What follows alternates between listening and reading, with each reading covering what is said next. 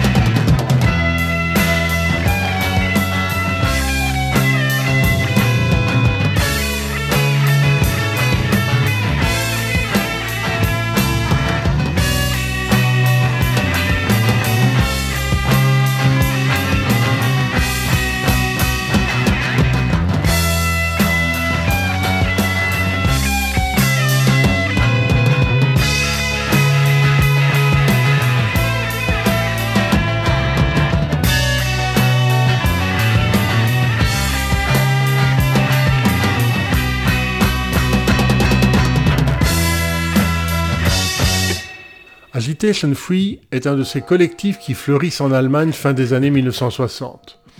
D'abord sous le nom éphémère d'Agitation tout court.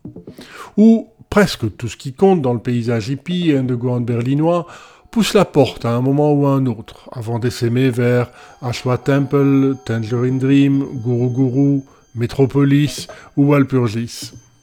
Ces incessantes entrées et sorties la proposition de contrat par Rolf Ulrich Kaiser du label Or Music vers 1970 tombe à l'eau pour cette raison, mettront 5 ans des débuts du groupe avec les guitaristes Lutz Ulrich et Lutz Kramer, le bassiste Michael Günther, le chanteur Michael Duve et le batteur Christoph Franke à se stabiliser suffisamment pour entrer en studio.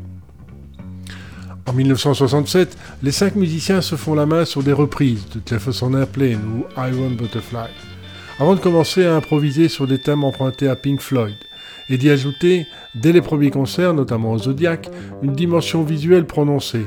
Projection de diapositives, vidéo Super 8 et Light Show Watercolor, aux mains de Volker Hanfeld, un copain étudiant en art. On a débuté avec Ruck Sturz, et voici à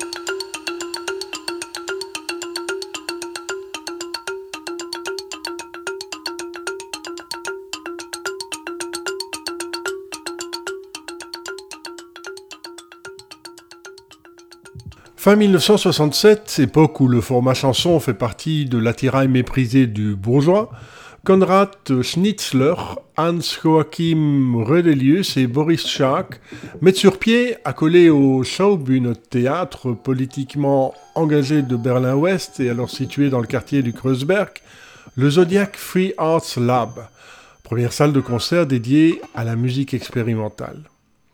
Avec ces deux scènes, la blanche et la noire, fournies en divers instruments, amplis et enceintes, le lab accueille les musiciens et groupes avides de se frotter au rock psychédélique, au free jazz ou à l'avant-garde, et voit défiler, entre de nombreux autres, Ashra Temple, Klaus Schulz, Guru Guru ou Tangerine Dream. Le Zodiac Lab ne dure que jusqu'à fin 1969, trifouiller une nouvelle sonorité amplifiée de l'autre côté de la cloison d'un théâtre peut déboucher sur des grincements chez les voisins, sans compter les problèmes liés aux drogues, ou le prolifique le dispute à la brièveté. Mais son influence, basée sur l'échange et le brassage, s'avère décisive dans le développement de ce nouveau style musical qu'on appellera bientôt krautrock. Ainsi, c'est là que naît Cluster, Rodelius Schnitzler et Dieter Möbius, groupe moteur à Berlin en matière d'improvisation et d'expérimentation, et précurseur de la musique industrielle, qui, une fois Schnitzler parti, se transforme en cluster avec un C et collabore à l'occasion avec Brian Eno.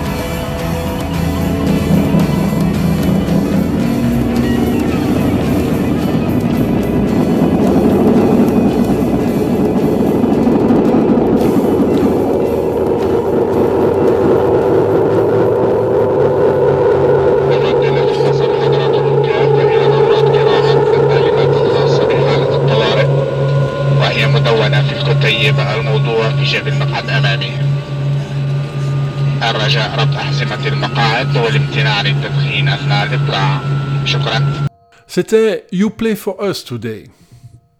En 1969, Michael Dube s'en va chez Ashra Temple, remplacé par Manfred Bruck.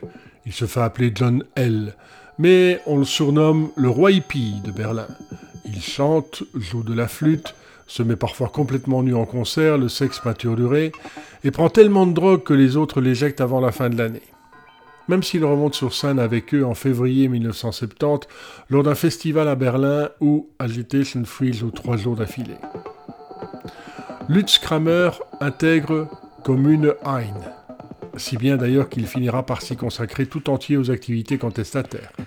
Et le groupe, jeté par les voisins de la cave où il répète, en profite pour déménager son matériel dans la friche industrielle de la communauté hippie berlinoise. Il y sympathise avec Amundul, joue avec plus d'assiduité et dans de meilleures conditions, commence à se faire connaître en dehors des limites de la ville et se produit à Darmstadt ou à Francfort? On écoute Khan El Khalili.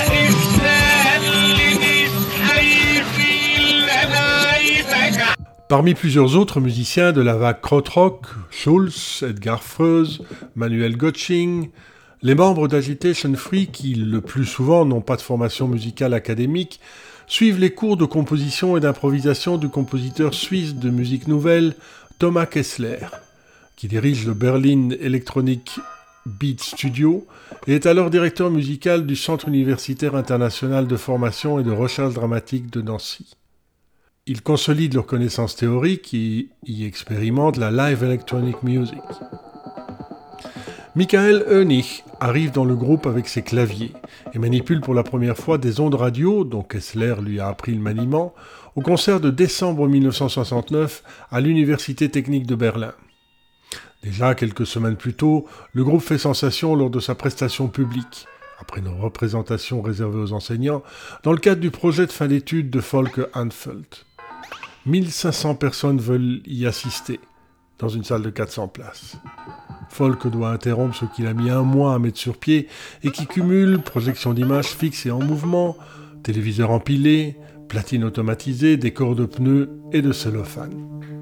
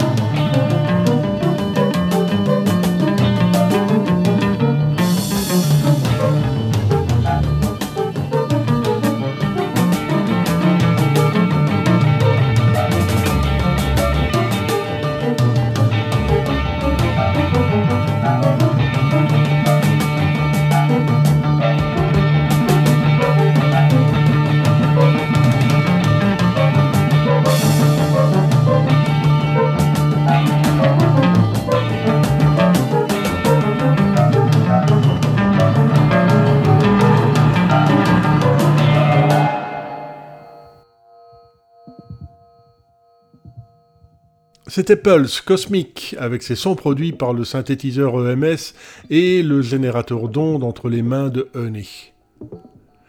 Également rencontré chez Kessler, le compositeur tchèque Ladislav Kupkovic embarque Agitation Free avec d'autres dans un de ses Wandel Concerts, concerts ambulants. Au même moment et dans un même lieu, plusieurs grappes de musiciens jouent des musiques différentes dans différentes salles tous reliés par radio au chef d'orchestre, Kipkovic en l'occurrence, pendant que le public se déplace d'une pièce à l'autre, discute, commente, écoute le journal radio ou fume une cigarette. On écoute Sahara City.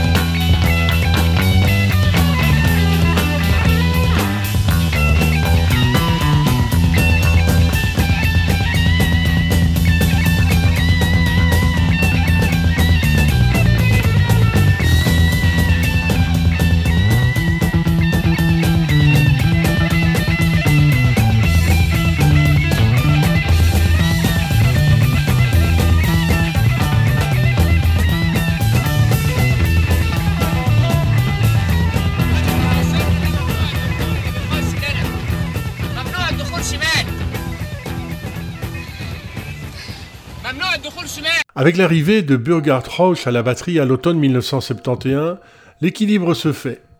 Autour du noyau original formé par Ulrich et Günther, complété par Jörg Schwenke à la guitare et Eunich au synthétiseur, et début 1972, Agitation Free signe chez Music Factory, une petite filiale de Scott Music. En même temps que Christian Nacons, consul de l'ambassade allemande au Caire, enthousiaste au concert du groupe au club berlinois Le Quartier Latin, confirme sa proposition de tourner au Proche-Orient. Deux semaines, début avril, financées par le Goethe Institut de Berlin, où il joue au Caire, à Alexandrie, à Tripoli, à Nicosie ou à Athènes, et pendant lesquelles Günther enregistre des ambiances sonores, conversations au bazar, bruit de rue, cockpit de l'avion, qu'il utilise lors des sessions de Malèche, comme dans le morceau titulaire. I got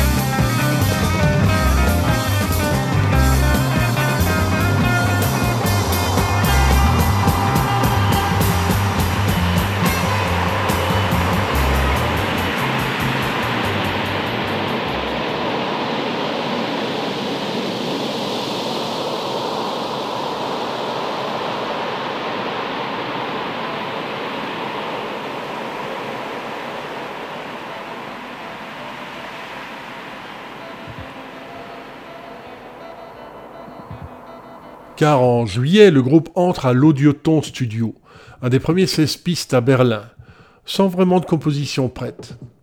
Alors, on improvise, encore imprégné du voyage autour de la Méditerranée.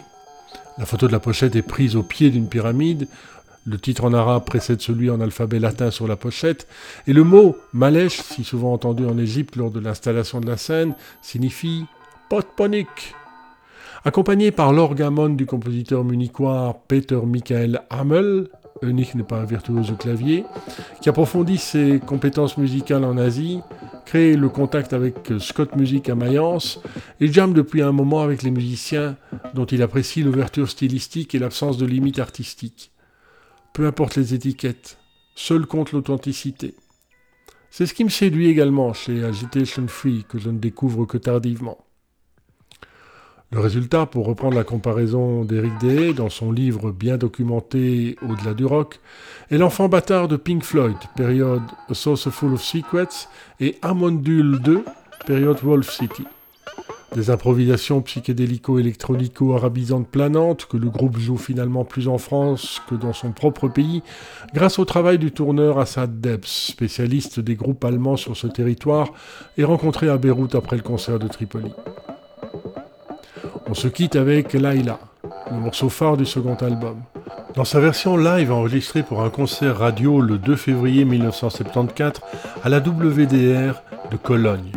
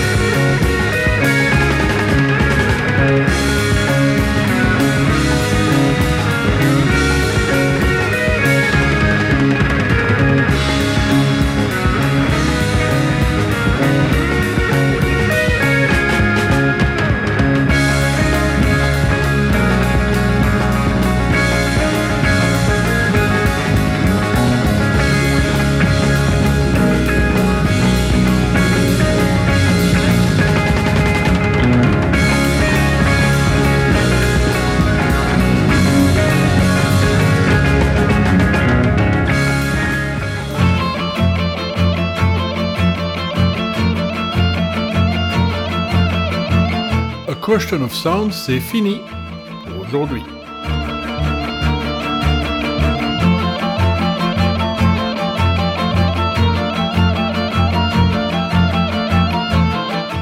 Dans un mois, Phallus Dei d'Amondule 2.